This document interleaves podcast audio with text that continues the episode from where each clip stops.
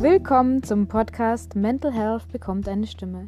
In diesem Podcast wird tabulos über psychische Gesundheit, psychische Erkrankungen, über das Leben damit, über meine Gäste und über mich geredet. Viel Spaß beim Zuhören. Hallo und willkommen zu meiner zweiten Podcast-Folge. Freut mich, dass ihr eingeschaltet habt.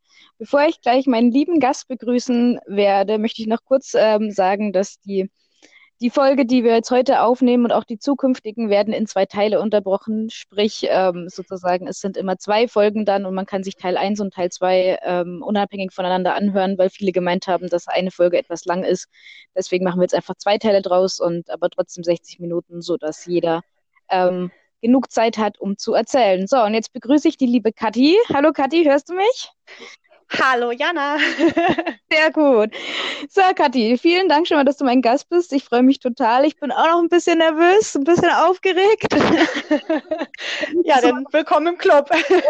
ich, muss immer, ich muss immer warten, weil es, da, geht, da tickt keine Uhr das sozusagen runter, bis ich weiß, dass du eingetreten bist, sondern auf einmal erscheint es einfach und dann muss ich eigentlich anfangen zu reden. Aber dann muss ich erstmal Luft Ach Gott. genau. Ja, also Kathi, ähm, magst du dich mal vorstellen, wer du bist und was du so machst und genau, einfach mal so ein bisschen was über dich erzählen, damit die da draußen alle wissen, die gerade schön zuhören, ähm, ja, wen ich denn da heute vor mir habe. Ja, also ich bin die Kathi aus Lübeck und ähm, ja, viele kennen mich wahrscheinlich eher durch eine TV-Doku, die vor zwei Jahren ausgestrahlt wurde und die lief auf RTL 2. Das ist eine Doku gewesen über psychisch Erkrankte und nannte sich die Gruppe Schrei nach Leben.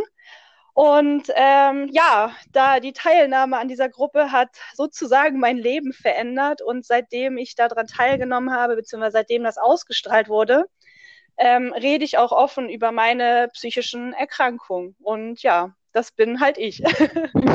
ja, voll cool. Ja, ich habe das, ich habe das erst relativ spät erfahren, weil ich dich ja lange nach der Zeit erst kennengelernt habe sozusagen. Und dann irgendwann habe ich das dann mal zufällig gelesen und bin schon sehr gespannt, was du dann darüber erzählen wirst.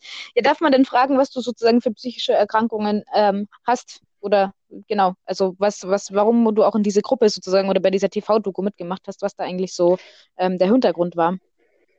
Ja, und zwar war der Hintergrund, ich hatte 2014 einen schweren Autounfall und ähm, ja, vorher hatte sich mein Partner von mir getrennt und auf der Arbeit war ich äh, ja ziemlich überfordert. Mir wurde kein Personal gestellt und ja, dann kam der Autounfall und plump ist irgendwie das Fass zum Überlaufen gebracht ähm, und ich bin auf einmal in der Psychiatrie gelandet, weil ich ähm, ja den, den Glauben oder die Hoffnung an das Leben verloren habe. Und ja, da fing das dann alles so an, dass ich überhaupt, äh, ja, also ich habe nie damit gerechnet, überhaupt psychische Erkrankungen zu haben. Das war für mich immer so, so weit weg. Und auf einmal war ich mittendrin Und ja, war für mich sehr, sehr erschreckend. Und die ersten Jahre habe ich Therapien zwar gemacht, also ich war dann in der Psychiatrie fast zwei Monate, ich habe dann eine Tagesklinik besucht, ich habe Psychologen gehabt und ja, aber alles immer nur auf Anraten von ja meiner Familie, auf Anraten von meinen Ärzten, aber es kam irgendwie nie so wirklich von mir dann wurde ich äh, aufmerksam auf diesen TV-Beitrag, dass da was stattfinden soll. Und ähm, ich dachte so, ja, irgendwie hört sich das schon interessant an. Ähm, vielleicht finde ich dadurch ja irgendwie einen Weg, mit mir klarzukommen. Und äh, ja, habe dann daran teilgenommen und bin ehrlich gesagt auch sehr froh, denn dadurch habe ich endlich selber kapiert durch die Ausstrahlung, dass ich Hilfe brauche. Denn äh, bis dato, bis zu der, de, den Dreharbeiten dachte ich immer nur, ich hatte, also dass ich halt Depression habe und nach dem Unfall hatte ich auch ein posttraumatisches, äh, posttraumatische Belastungsstörung. Ja, und dann stellte sich aber auch in der Drehzeit schon heraus, dass es bei mir auch in die Richtung Persönlichkeitsstörung geht und das wurde dann auch nachher äh, in der Tagesklinik nach den Dreharbeiten, nach der Ausstrahlung ähm, ja, festgestellt. Also ich habe Depressionen und äh, eine kombinierte Persönlichkeitsstörung, also Borderline.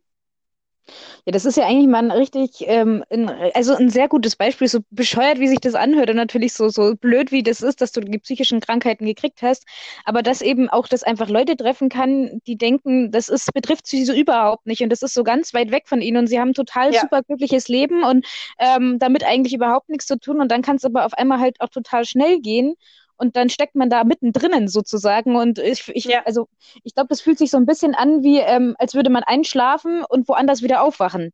So, das ist ja im Prinzip so es ein. Ist total surreal gewesen. Also ja. für mich total. Also ich war, bin, muss halt dazu sagen, ich war als äh, kleines Kind schon sehr, sehr schwer krank. Ich hatte ein Asthma und Neurodermitis mhm. und somit war ich auch immer irgendwie so ein, so ein Sorgenkind. Dann kam in der Schule, Schule auch Mobbing äh, teilweise dazu. Ähm, ja, dann bin ich in ähm, ja, hatte insgesamt zwei gescheiterte Beziehungen, äh, wo ich jedes Mal betrogen wurde. Und ähm, ja, dann kam halt, äh, kam halt zwei Tanzausbildungen und ja, irgendwie war für mich alles so, es nahm halt seinen Lauf und es, ich war, es war auch so, da wo ich aufgewachsen bin auf dem Dorf, war im, ja, das zweitnächste Dorf, äh, da war eine Psychiatrie und ich habe dann immer gesagt, ja, die Leute aus der Klapse und die sind doch alle total bekloppt und so, die haben halt an der, Kla an der, Kla äh, an der Waffel und so. Ja, also hab, ja ich habe mich darüber eher immer lustig gemacht, ja, auf einmal war ich, äh, war ich selber da drin und ja, so schnell kann sich das halt ändern. Damit habe ich halt nie gerechnet. Und deswegen, wenn jetzt halt jemand so eine Aussage trifft, äh, ja, dann gehe ich halt schon an die Decke, weil ja, ich halt selber weiß, wie das ist und ähm, ja, ja finde das glaub, halt dann meisten, einfach nicht in Ordnung.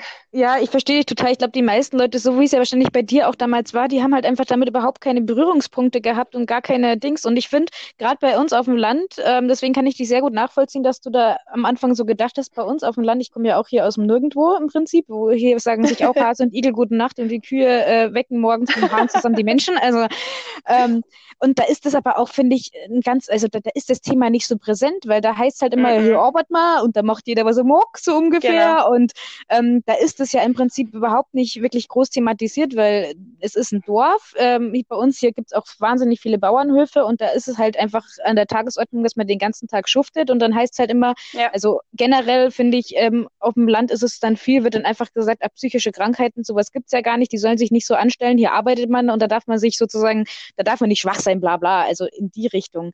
Ähm, und das finde ich schon sehr krass, deswegen kann ich dich auch sehr gut nachvollziehen, dass das für dich dann auch so weit weg war und dass du natürlich dann auch solche Kommentare gedacht hast, ähm, weil du einfach keine Berührungspunkte damit hattest und umso umso ähm, erweckender und umso so ähm, erschreckender ist es ja dann vor allem, wenn einen sowas selbst ereilt ähm, und ja. es davor einfach ähm, man sich ja eben auch noch über die anderen Leute gedacht hat, okay, ja, der hat nicht alle Tassen im Schrank so ungefähr. Ähm, also ich, ich war zwar vorher auch immer schnell ja sehr emotional und auch sehr viel nachdenklich, aber ich habe das nie in Verbindung mit psychischen Erkrankungen gebracht, weil ich wusste zwar, dass es das gibt, aber es war immer so weit weg, weil ich damit einfach auch keine Berührung hatte. Und ja. ich wurde selber auch immer, immer als die lebenslustige, die lebensfrohe Kati. Ich war ja. immer am Lächeln und ja. das war für mich so total, ja, also es kam für mich überhaupt nicht in Frage. Und auch die erste Zeit nach dem Autounfall, es wussten nur wenige, dass ich in der Psychiatrie war. Und gerade als die Ausstrahlung dann auch äh, kam, vor zwei Jahren, äh, wie viele Nachrichten ich im Nachhinein bekommen habe, wie Kathi, du hast, hast psychische Erkrankungen, das wussten wir ja gar nicht. Und ja, ich bin halt vorher damit nicht hausieren gegangen. Mir war das eher so ein bisschen unangenehm und eher ein bisschen peinlich. Und ja, ich bin halt trotz alledem ich diese Erkrankung dann ja wusste, dass ich sie habe, trotzdem noch lachend durch durch die Gegend gelaufen, weil ich einfach auch so eine, so eine Persönlichkeit bin. Also ich, ich kann da gar nichts für. Ich habe einfach eine fröhliche Ausstrahlung. Ja. Äh, ich glaube, das kann man mir auch nie nehmen. Das ist einfach so. Und das ja ist dann halt schwer, weil oftmals setzt man dann diese Maske auf, auch wenn man das gar nicht, äh, also wenn man das gar nicht richtig möchte. Aber das ist dann einfach so. Und deswegen war das für viele erstmal, ja, auch so, so eine Art Schock, weil sie damit nie gerechnet hätten. Und ja, ich ja sowieso nicht, weil das für mich immer so weit weg war. Ich kann dich absolut total gut verstehen. Bei mir war das auch so, als, als ich in der 11. Klasse war und dann ähm, das ja schon alles sehr groß war und sehr viel und schon sehr verpisiert ist und so. Und dann hatte ich mich eben meiner Schulpsychologin anvertraut und ähm, die hatte mir gemeint, ähm, dass ich mir vielleicht auch noch einem Lehrer äh, anvertrauen sollte, ein Lehrer vertrauen an, mhm, so viel zum Deutschen, ähm, einem Lehrer anvertrauen sollte, ähm, mit dem ich einfach, zu dem ich Vertrauen hatte. Und dann bin ich damals zu meinem Religionslehrer ja. gegangen und dann hatte ich ihm da auch einfach nur in der Pause so kurz ein paar Schnipsel hingeworfen, so nach dem Motto, ob er nicht mal Zeit hätte, mit mir sich länger zu unterhalten. Aber ich musste ihm natürlich auch irgendwie sagen, warum, oder zumindest wollte ich ihm auch sagen, warum, damit das jetzt nicht so ganz komisch rüberkam. Ähm, ja. Und der hat mir dann auch gesagt, nachdem er dann wirklich viel erfahren hat, gesagt, er hätte von diesen 120 Schülern das wahrscheinlich bei jedem anderen gedacht, aber bei mir auf keinen Fall. Ja. Also wirklich bei jedem anderen Schüler hätte er gesagt, bei dem könnte es sein, aber bei mir nicht, weil ich auch immer total glücklich ja. durch die Gegend gelaufen bin, immer so getun habe, getan, getun habe, getan habe, als wäre nichts. ja. ähm, und das finde ich ist ja nochmal ein Beispiel dafür, dass man psychische Krankheiten den Leuten einfach nicht ansieht. Das ist ja immer so, so ja, du schaust so gesund aus. Dann sage ich, ja, super. Und wenn ich mich aber nicht gesund fühle, es ist halt kein Beinbruch, der offensichtlich mit einem Gips genau. da ist, sondern es ist Richtig. was innen drinnen. Es ist was im Körper drinnen, im Kopf drinnen und da kann man nicht reingucken. Da kann ja auch kein anderer reingucken und da kann man ja von außen einfach, das sieht man nicht. Und deswegen ist es einfach ganz wichtig, wie du ja auch gesagt hast, dass man sich am Anfang ja auch dafür schämt und das ging mir ähnlich. Ich habe mir auch mal gedacht, scheiße und ich bin ja so komisch und so unnormal und so seltsam und so gestört und ähm, was denken denn die Leute immer alle von mir, gerade in den Zeiten, wo ich mich ja auch selbst verletzt habe und ich dann mit hier immer so, so Schweißbändern am Arm rumgelaufen bin und mir gesagt habe, ja. mach dieses hässliche Ding da runter. Und ähm, ja, ich wollte nicht, dass das irgendeiner sieht und, und ich habe mich einfach schlecht gefühlt. Und ähm, ja, gerade Selbstverletzung wurde ja immer als, als Aufmerksamkeitssucherei abgestempelt. Und ähm, das hat auch bei mir sehr lange gebraucht, bis ich mich dann eigentlich mal getraut habe und gesagt habe, so, und jetzt reicht's mir und jetzt machen wir das Gegenteil davon, ähm, von dem wie früher. Und ähm, ja, deswegen, ich kann ich absolut nachvollziehen. Es ist, ähm, es ja. ist was ganz, ganz ekliges eigentlich, dass da in der Gesellschaft das so, so stigmatisiert wird und so, so tabuisiert wird und so, so schlecht dargestellt wird und so, ähm, ja, auch die Leute irgendwie runtergemacht werden, wenn sie eine psychische Erkrankung haben. Das ist sehr, sehr schlimm, finde ich. Ja, und für mich war es irgendwie so, ich stand so mitten im Leben und ich bin viel gereist. Ich habe, ich war ja zeitweise auch selbstständig und ähm, dadurch, dass ich halt auch eine Tänzerin bin und auch viel auf Bühnen unterwegs war, ich habe immer, äh, ich war immer nach außen immer strahlend und so weiter. Klar, habe ich auch mal Kleinigkeiten mit nach Hause genommen, aber wie gesagt, es war für mich so, ja, total äh, komisch für mich auf einmal zu äh, gesagt zu bekommen, ja, du hast äh, psychische Erkrankung, du hast Depression und dann ja vor zwei Jahren auch, du hast eine Persönlichkeitsstörung. Es war ja. zwar für mich gut, es dann endlich zu wissen, gerade die oh, Situation ja. vor zwei Jahren, weil äh, gerade als ich wusste, ich habe diese Persönlichkeitsstörung, es war für mich irgendwie, so hart es irgendwie auch ist, man sucht sich das ja nicht freiwillig aus, war es für mich irgendwie so ein Geschenk, weil ich wusste endlich, oh, ich habe das, jetzt weiß ich, wie ich damit umgehen kann und mit meinen Situationen und kann da besser mit umgehen, also lernen mit umzugehen, gerade für die Zukunft und ähm, Deswegen habe ich mich ja auch äh, für meine Gesundheit vor zwei Jahren entschieden und gegen Arbeit sozusagen. Ja. Ähm, und ja, stecke ja jetzt mitten in der Therapie und warte auf Reha. Ja. Also es ist äh, hart.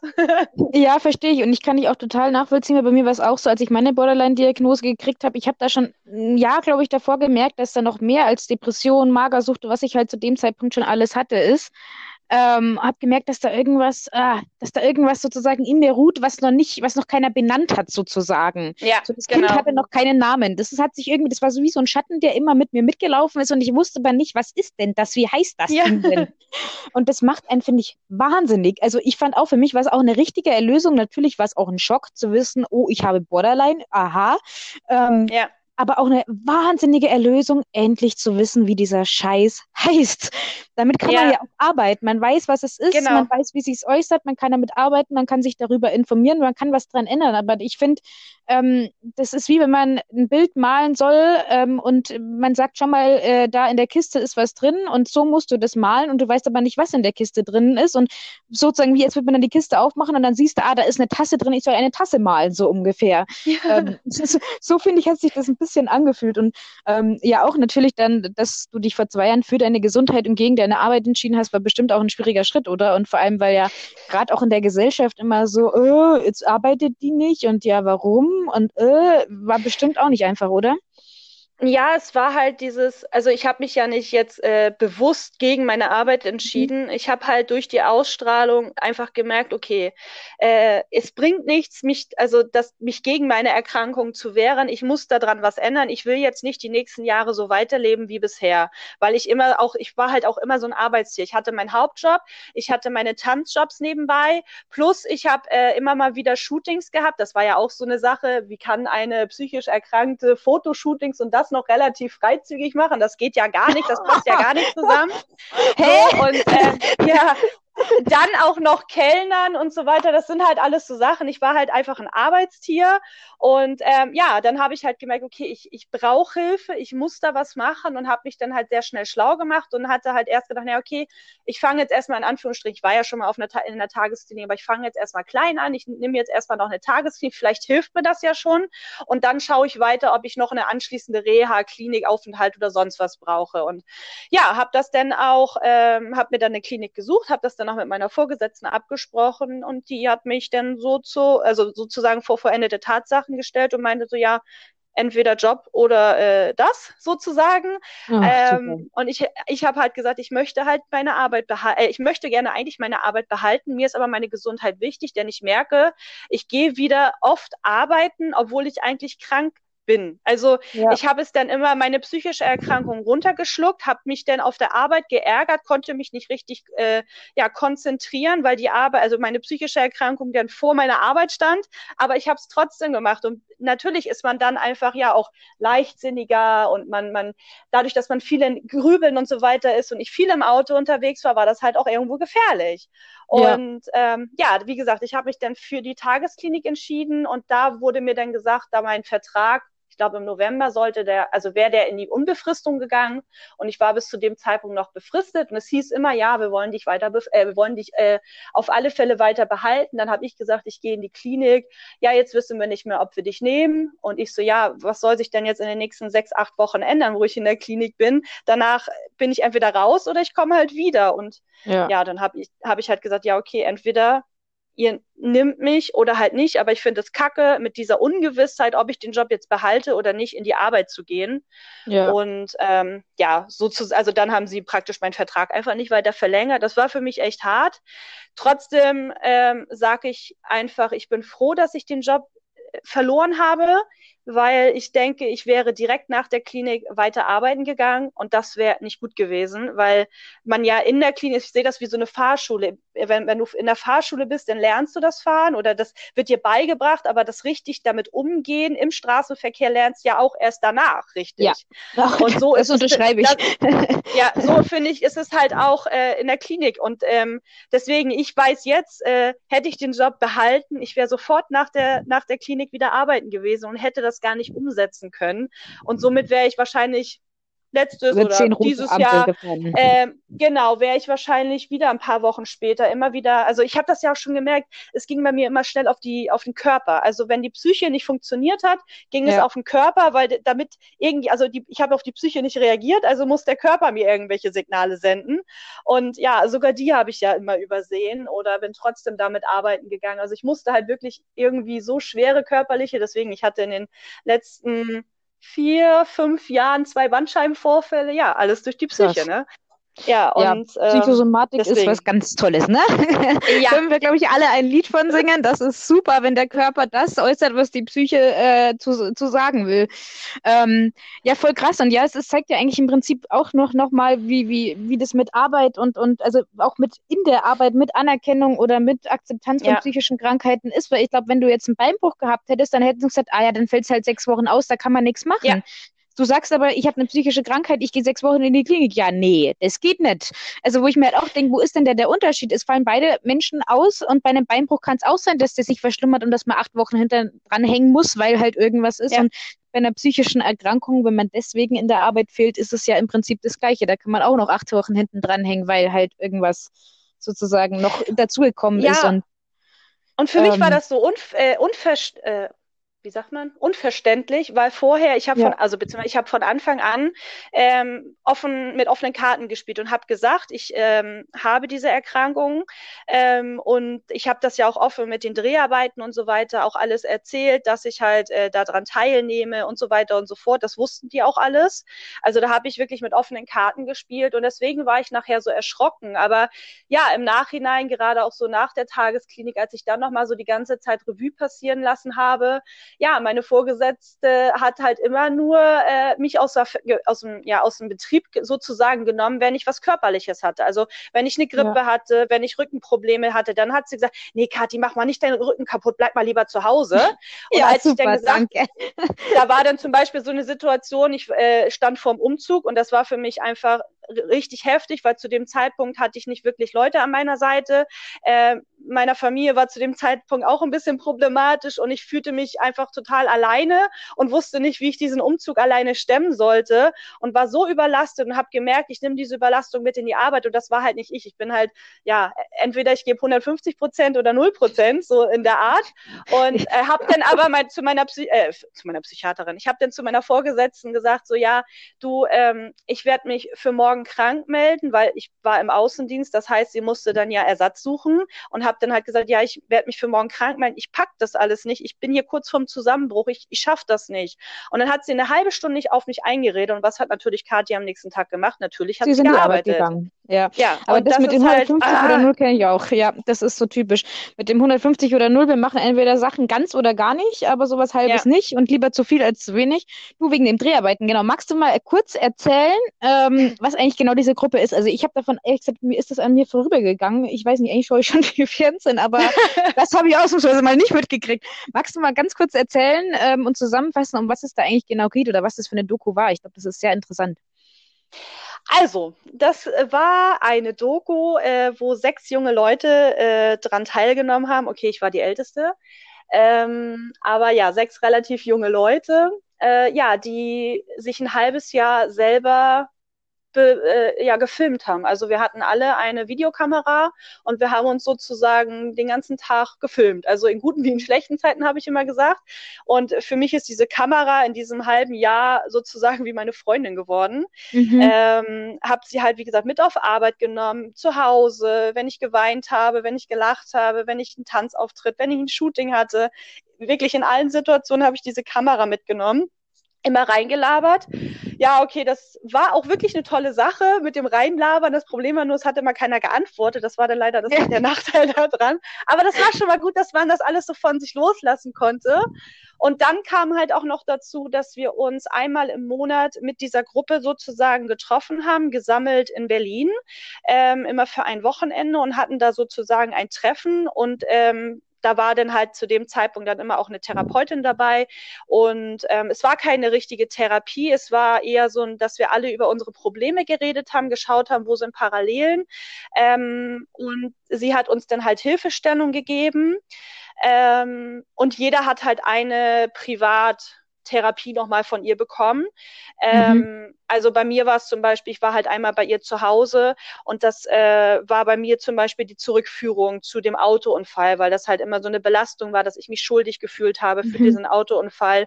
Und da haben wir halt so eine Zurückführung gemacht und äh, seitdem ist das auch mit diesen Schuldgefühlen dem Autounfall gegenüber äh, wesentlich besser geworden. Ähm, so, und ansonsten haben wir uns da wirklich, ähm, ja, sechsmal, oh Gott, fünf, nee, sechsmal in Berlin getroffen, in so einem Stuhlkreis und haben halt alle erzählt, was denn so uns bedrückt. Und äh, ja, das ging dann halt, ja, insgesamt war das ein Dreivierteljahr. Also, wie gesagt, ein Dreivierteljahr haben wir uns zu Hause halt gefilmt, dann sechs Treffen in Berlin. Und ja, kurz danach wurde es dann auch schon ausgestrahlt. Und ja, das ist halt kein, dadurch, dass es halt auf RTL 2 war, haben auch viele gedacht, so ja, das sind alles äh, Darsteller und irgendwelche äh, Schauspieler und so. Aber ich kann wirklich sagen, äh, ich habe da keine einzige Träne geschauspielert. Das war alles, ja, das war alles ernst äh, gemeint. Das, klar, die haben, äh, also bei mir die einzige Sache, die sie mir unterspitzt, überspitzt äh, ja gesagt haben, das kam noch nicht mal aus meinem Mund, das kam halt von diesem Sprecher da, dass ich äh, angeblich äh, mittags schon mein mein drittes Bild auf Instagram posten würde. Also ich habe noch nie in meinem Leben drei Bilder an einem Tag gepostet. Also ich habe maximal ein Bild, aber so viel gesagt, Zeit haben wir gar nicht. ja, naja, weil sie bei mir halt das Thema. Ähm, dadurch, ja, mit den sozialen ich, Medien, oder? Ja, genau. Das war halt für mich ein sehr präsentes Thema, weil ähm, das in einer Zeit gestartet ist, auch die Dreharbeiten, wo ich, äh, wo meine engsten Freunde nicht mehr an meiner Seite waren. Also ich war wirklich. Äh, freundelos sozusagen. Mhm. Äh, plus ich hatte zeitweise keinen Kontakt zu meiner Familie und ja, dann kam, habe ich halt gemerkt, okay, äh, ich stelle Bilder im Internet online und in dem Zeitraum habe ich dann auch noch extrem abgenommen. Das kam dann auch noch dazu und ich habe halt gemerkt, okay, die Bilder kommen gut an und je freizügiger, desto besser. Also es ist jetzt nicht so, dass ich nur für Instagram mich freizügig präsentiert habe. Das habe ich schon vor über zehn Jahren, also schon in der Zeit vor meiner Ausbildung habe ich schon Fotoshootings gemacht, auch freizügig. Also es kam jetzt nicht nur für Instagram, aber ich habe halt dann gemerkt, okay, ich habe da mehr Fotoshootings, bin dann immer schneller an größere Fotografen auch rangekommen und das ist, hat, hat halt Anklang gefunden. Es tat für mich und meine Seele gut, positive Rückmeldungen zu bekommen mit Likes, mit Follower, aber auch mit Kommentaren, dass es toll ist und ja, das ändert sich ja aber gerade alles. Jetzt bin ich halt so, natürlich, jeder möchte gerne mehr Follower haben, gar keine Frage und auch mehr Likes, aber ich bin halt nicht mehr die von damals. Ich bin nicht mehr nur die Karte, die ihren Körper präsentiert. Ich werde immer weiter Shootings machen, weil das einfach mein Ding ist. Ähm, aber ich habe ja auch schon seit der Therapie Anfang auch 20 Kilo zugenommen. Das heißt, ich habe ein extremes körperliches Problem. Aber trotzdem, ich werde mich weiterhin freizügig zeigen, weil das einfach, ich fühle mich dabei wohl, obwohl ich mich in meinem Körper nicht wohlfühle, aber das ist ein anderes Thema nochmal. Ähm, und ja, es, es ändert sich einfach gerade so extrem viel und ähm, ja, alles irgendwie dank dieser Teilnahme an der Gruppe. Also klar, manches im ersten Moment auch zum Negativen, aber im Nachhinein wird sich alles daraus hoffentlich noch mehr positiver entwickeln, wie es eh schon sich teilweise macht. Nee, also ich kann nicht, ich, es hört sich absolut cool an. Ich, ich sehe auch immer deine Videos auf Instagram, wenn er dann da ähm, vor deinem Spiegel rumtanzt und ich finde das immer total schön, ähm, weil auch vielleicht, wenn du dich in diesem Moment nicht so extrem dich in deinem Körper wohlfühlst, aber du strahlst auf jeden Fall was anderes aus und ich glaube, dass das vielleicht auch eine gute Möglichkeit ist, diese Selbstakzeptanz sozusagen wiederzubekommen, ja. ähm, sich dem zu stellen im Prinzip und das halt ähm, auf vielleicht sehr krasse Art, aber das ist ja immer jeder, wie er es kann, weißt du? Und wie gesagt, ich bewundere dich dafür, weil ich könnte es ehrlich gesagt nicht. Ich würde es mich auch nicht trauen, glaube ich. Ich bin zwar ähm, normalerweise kein Schisshase, aber da kriege ich auch so ein, so ein Selbst, äh, Selbstwertproblem sozusagen, was meinen Körper angeht. Ähm, ich, ich fühle mich ja auch schon schlecht, wenn ich im Sommer ein Bikini anziehen muss und an den See gehe und denke mir immer, um Gottes Willen, ähm, äh, ähm, ja, da ist und ja auch jeder ist ein Bäuchlein anders, ne? und da und ja. oh, ganz schlimm. Ähm, nee, aber deswegen finde ich eigentlich sau cool und ich finde es auch eigentlich total cool, dass dieses Projekt und diese Ausstrahlung ähm, im Prinzip dir da so einen Ansporn gegeben haben ja. und sozusagen so ein ähm, Arschtritt ist der Fall, das falsche Wort, aber ich glaube, du weißt, was ich sagen möchte. Ja. Einen, einen ähm, Mut, Muttritt sozusagen. Kein Arschtritt, ein ja. Muttritt. Ähm, und ich glaube auch, dass das sehr ein sehr intensives Erlebnis ist, wenn man ähm, so über so lange Zeit sich jeden Tag selbst filmt, in jeder Situation und vor allem das danach ja. im Fernsehen sieht. Das ist genauso, ja. wie wenn ich, ähm, ähm, wenn ich meinen eigenen Podcast anhöre, wo ich mir denke, ja. so krass, also wo ich dann auch nochmal Erkenntnis beim Anhören kriege, wo ich mir denke, jetzt wird dir das erst bewusst. Oder wenn ich mein eigenes Buch lese, was ich ja jetzt gerade fertig geschrieben habe, ähm, wo ich mir so oft beim Durchlesen denke, Scheiße. Also weil ich, ich habe ich hab das runtergeschrieben, was ich gedacht und gefühlt habe. Und wenn ich es dann aber nochmal durchlese, dann denke ich mir so, Heilige, Krass. Ja, also Wahnsinn. War, ja, genau, Wahnsinn ist es wirklich. Also ich hätte auch nie gedacht, also ich habe natürlich gehofft, dass ich da so viel wie möglich rausnehme, weil für mich war das irgendwie so, ich habe es die ganze Zeit vorher nicht richtig eingesehen und dann habe ich davon gehört und dachte, ja, okay, das ist meine Chance, entweder jetzt oder nie. Ähm, und ja, ich bin, wie gesagt, echt positiv. Äh, also ich bin so froh, dass ich daran teilgenommen Ich war nämlich zwischenzeitlich echt am Schwanken und ich kann auch gerne sagen, warum, denn es gab die Zeit, ich war vor zehn Jahren selbstständig, unter anderem halt als Tänzerin, Promoterin, Messehostess und so weiter. Nichts in Escort oder so, das wollte ich mir auch mal schon mal klarstellen hier. Ähm, Bevor wieder die bösen Zungen kommen. Ja, genau, genau. ähm, und in dem Zeitraum ähm, habe ich halt auch schon ein paar kleinere TV-Projekte gemacht, als ja, Komparsin, Protagonistin oder so. Ähm, halt alles, um natürlich mehr Tanzjobs zu bekommen. Also mir war nie, dass ich gesagt habe, ich will, will jetzt berühmt werden, ich will jetzt VIP oder Star werden, überhaupt nicht, sondern in dem Zeitraum war das wirklich, ich wollte Geld verdienen. Und wie kann ich mich mir eher einen Namen machen als übers Fernsehen? Ja. und habe natürlich ein paar, gerade weil ich auch in dem Zeitraum das äh, Modeln halt auch hatte und das Tanzen. Und natürlich habe ich diese Projekte dann auch im Fernsehen wahrgenommen, halt Tanzen oder Modeln. Und habe mir dadurch halt so einen ja, ganz kleinen Namen gemacht in der Branche Und ähm, ja, und ich hatte halt die ganze Zeit Angst, dass mir das zum Verhängnis wird, dass die Leute denken, ich nehme jetzt an dieser Sendung teil, um berühmt zu werden. Aber mhm. viele, viele, also ich habe dann immer so gedacht, naja, aber viele wissen halt nicht, dass ich in der Zwischenzeit diesen Autounfall hatte. Und der hat mein Leben ja schon um 180 Grad gedreht. Also da hat sich ja schon mein Leben umgekrempelt.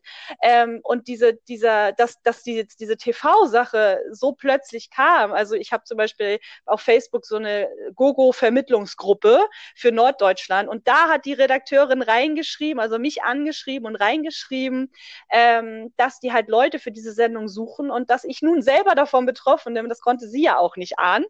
Ähm, und dann habe ich halt gesagt, ja, okay, das ist aber meine Chance, ähm, mich vielleicht auch selber zu sehen. Und das, was ja im Endeffekt passiert ist, da habe ich innerlich irgendwie so ein bisschen mit gehofft. Aber ja, nicht gedacht, dass es dann wirklich eintritt, aber bin ja wirklich dankbar, dass es dann wirklich so eingetreten ist. Aber es war lange Zeit, also ich glaube, über einen Monat ging es die ganze Zeit, ja, wir wollen dich haben. Und ich so, nee, ich mach das nicht. Ich habe Angst, dass die Leute denken, ich mache das nur, um bekannt zu werden, was ja überhaupt nicht der Grund dafür war. Und ja, aber ich bin froh, dass ich es dann doch gemacht habe. ja, also es war im Prinzip so dein Weg, ähm, dein ja. Schalter umlegen. Also finde ich sehr ja. interessant, weil ähm, ich habe erst vor ein paar Tagen in meinem Buch geschrieben, und ich glaube, das ist dann auch gleich ein sehr schöner Abschluss für den ersten Teil der Folge. Ich habe auch ja. vor ein paar Tagen in meinem Buch geschrieben. Ähm, bei mir war es mein Suizidversuch, der diesen Schalter umgelegt hat. Ähm, und dann habe ich aber auch eine Anmerkung gemacht und unten als, als Fußnote eingefügt, man muss sich nicht erst versuchen umzubringen, damit sich der Schalter umlegt, weil ich Angst ja. habe, dass die Leute das lesen und denken, oh, ich muss mich jetzt umbringen und dann legt sich der Schalter um und dann gesagt, nee, also das will ich damit überhaupt nicht aussagen, sondern jeder hat ein anderes Erlebnis, wo sich der Schalter umlegt. Bei mir ja, war es das. Richtig. Und um Gottes Willen, bitte muss das niemand anderes machen, damit sich der Schalter umlegt. Ja. Und bei dir war es eben zum Beispiel diese TV-Ausstrahlung. Ich habe schon von so vielen Menschen verschiedene Erlebnisse ja. gehört, ähm, die auch nichts mit Wirklich? Umbringen und Selbstverletzung zu tun haben. Im Gegenteil, sondern auch posi richtig positive Erlebnisse, wo sich der Können Schalter die kleinsten Dinge sein, ja. Genau, wo sich der Schalter im Kopf umgelegt hat und man sagt, okay, jetzt, die bis dahin war mein Leben irr, und ich habe mich die ganze Zeit von meinen Krankheiten runterziehen lassen und jetzt nehme ich mein Leben wieder selbst in die Hand und jetzt mache ich was und jetzt hole ich mir Hilfe und jetzt versuche ich da rauszukommen. Richtig. Und, du hast genau. auf den genau. Punkt gebracht. ja, das finde ich ja super. Ja, dann tun wir jetzt mal den ersten Teil dieser wunderschönen Folge. Ich mich freue total, mich mit dir unterhal zu unterhalten. Ja. Das finde ich richtig cool. ist, die Zeit geht auch so schnell rum. Es ist schon wieder eine halbe Stunde rum. Ja, Meine die Güte. Zeit rennt. so ist es. Jetzt machen wir mal den ersten Teil hier Cut. Ähm, und für die ganzen Leute, die sich den zweiten Teil gleich anschließend anhören wollen, könnt ihr direkt einfach den zweiten Teil anhören. Und für den Rest, der sich den zweiten Teil irgendwann anders anhören wird, bitte hört ihn an. Da kommen bestimmt noch gleich sehr interessante Sachen. Ähm, den schon mal einen schönen resten Tag oder schöne restliche Nacht, wenn auch immer ihr es angehört habt. Und ähm, genau, freut euch auf den zweiten Teil. Ich freue mich jetzt mit dir gleich weiter zu quatschen. Bis gleich. Bis gleich.